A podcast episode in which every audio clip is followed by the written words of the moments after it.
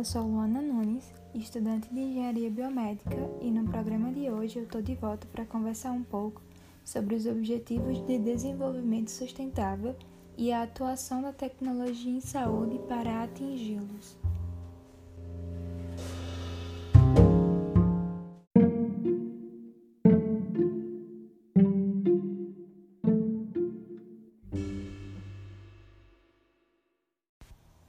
Certo, mas o que são os Objetivos de Desenvolvimento Sustentável?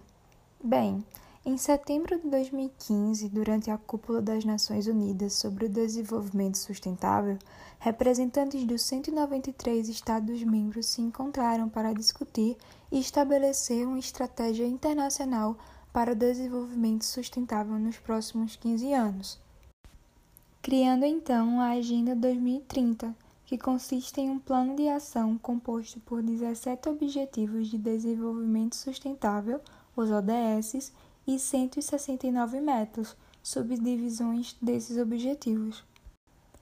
Lembrando que desenvolvimento sustentável vai muito além de diminuir ou zerar a emissão de carbono, de diminuir a exploração ambiental, da conscientização de pessoas, grandes empresas e governos, tá? Não dá para falar de sustentabilidade e deixar questões sociais de lado. Ambas são pautas complexas e intricadas e dariam outro episódio bem longo sobre essa relação.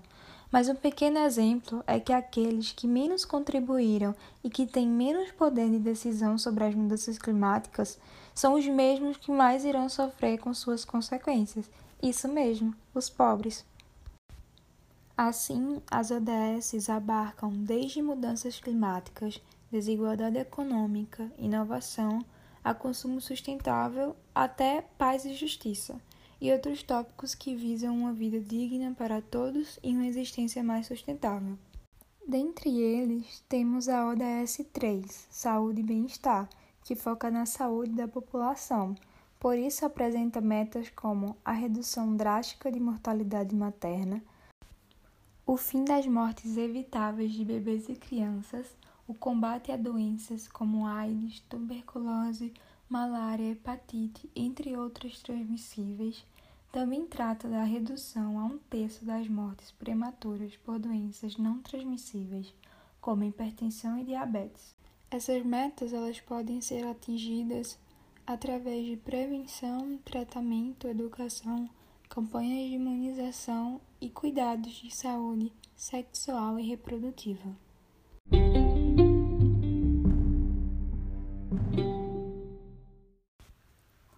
Com o aumento populacional, a expectativa de vida cada vez maior, as consequências de um estilo de vida sedentário e péssimos hábitos alimentares, os custos da adesão a novas tecnologias e a precarização das condições de trabalho os sistemas de saúde estão progressivamente enfrentando cada vez mais pressão. Países como Canadá e Austrália, referências em saúde digital, apresentam soluções muito interessantes para alguns desses problemas.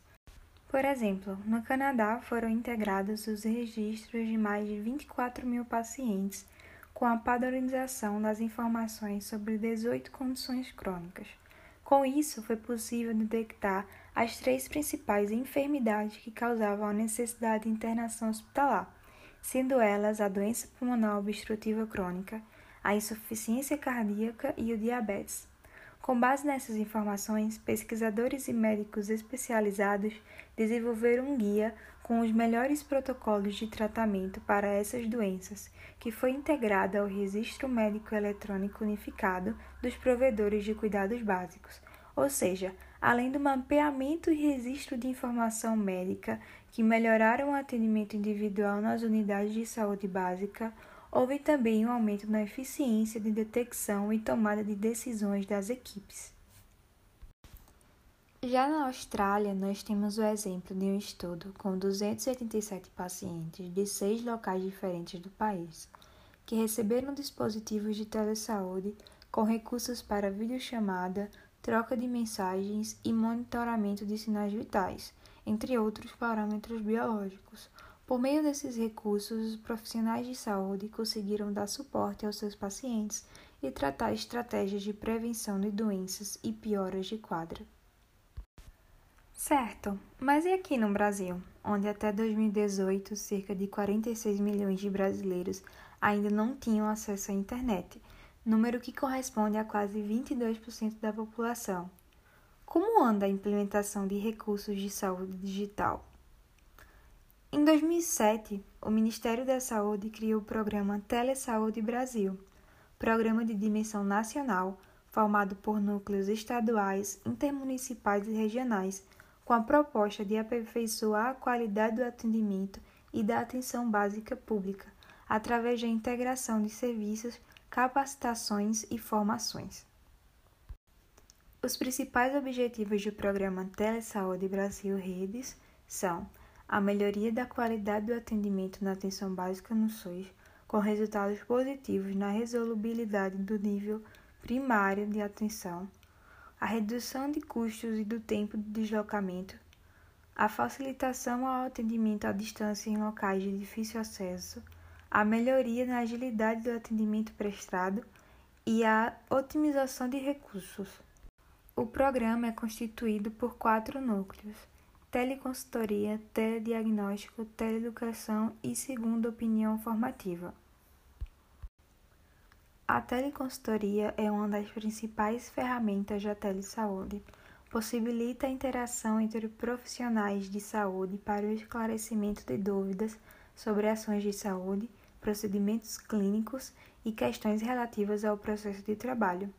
Assim, um profissional numa unidade de, do SUS pode enviar uma pergunta para o especialista, médico da família e comunidade, enfermeiro, oncologista, nutricionista, entre outras especialidades, e terá sua dúvida sanada em até 72 horas, caso o contato tenha sido assíncrono, mas também existem formas síncronas de relatar as dúvidas, como por exemplo, webconferência, videoconferência ou telefone.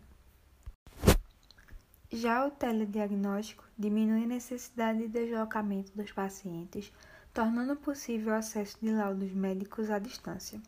Depois que um profissional treinado, como um técnico em enfermagem, ou em radiologia realiza o exame, a unidade de saúde responsável digitaliza as imagens obtidas nos exames e compartilha os dados através de uma plataforma nacional de telediagnóstico, que chegam a um especialista que interpreta e produz um laudo à distância.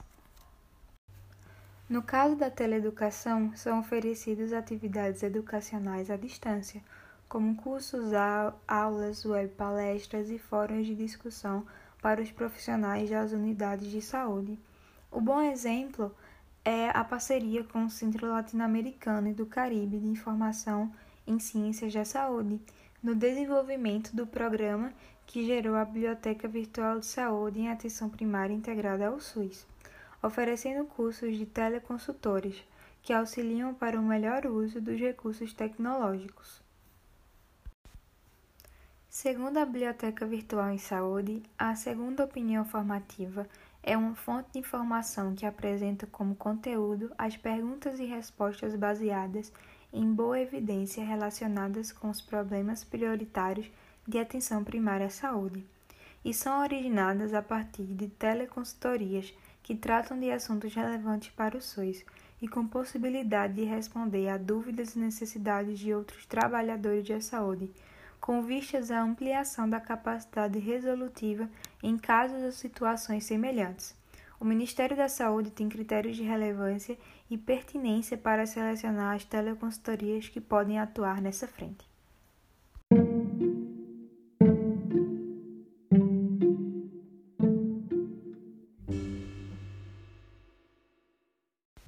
Em 2016, o programa Telesaúde Brasil Redes já contabilizava 481 mil teleconsultas oferecidas, mais de 3 milhões de telediagnósticos e quase 3 milhões de participações em atividades de teleeducação dirigidas a profissionais de saúde do SUS em quase todo o território nacional. Apenas em abril de 2020, o TeleSUS, serviço de consulta do Sistema Único de Saúde, atendeu mais de um milhão de pessoas, das quais 471,6 mil foram avaliadas sobre os sintomas do coronavírus, 13 mil foram encaminhadas para o serviço de teleatendimento pré-clínico com profissionais médicos, enfermeiros e técnicos de enfermagem. Segundo dados do Ministério da Saúde, a cada duas teleconsultorias evita-se um encaminhamento desnecessário. Em 10% dos casos, o paciente é encaminhado com clareza, e em 40%, a segunda opinião ajuda a mudar o diagnóstico. Esses resultados demonstram um impacto significativo na gestão de recursos e um melhor aproveitamento da estrutura pública. Dada sua dimensão continental e suas desigualdades sociais, é notória a dificuldade em se manter especialistas em todas as regiões e acessíveis para todos. Mas desde 2006, o Brasil tem se destacado em ações em telesaúde, principalmente na área pública, se tornando um referencial para os países da América Latina e os de comunidade de língua portuguesa.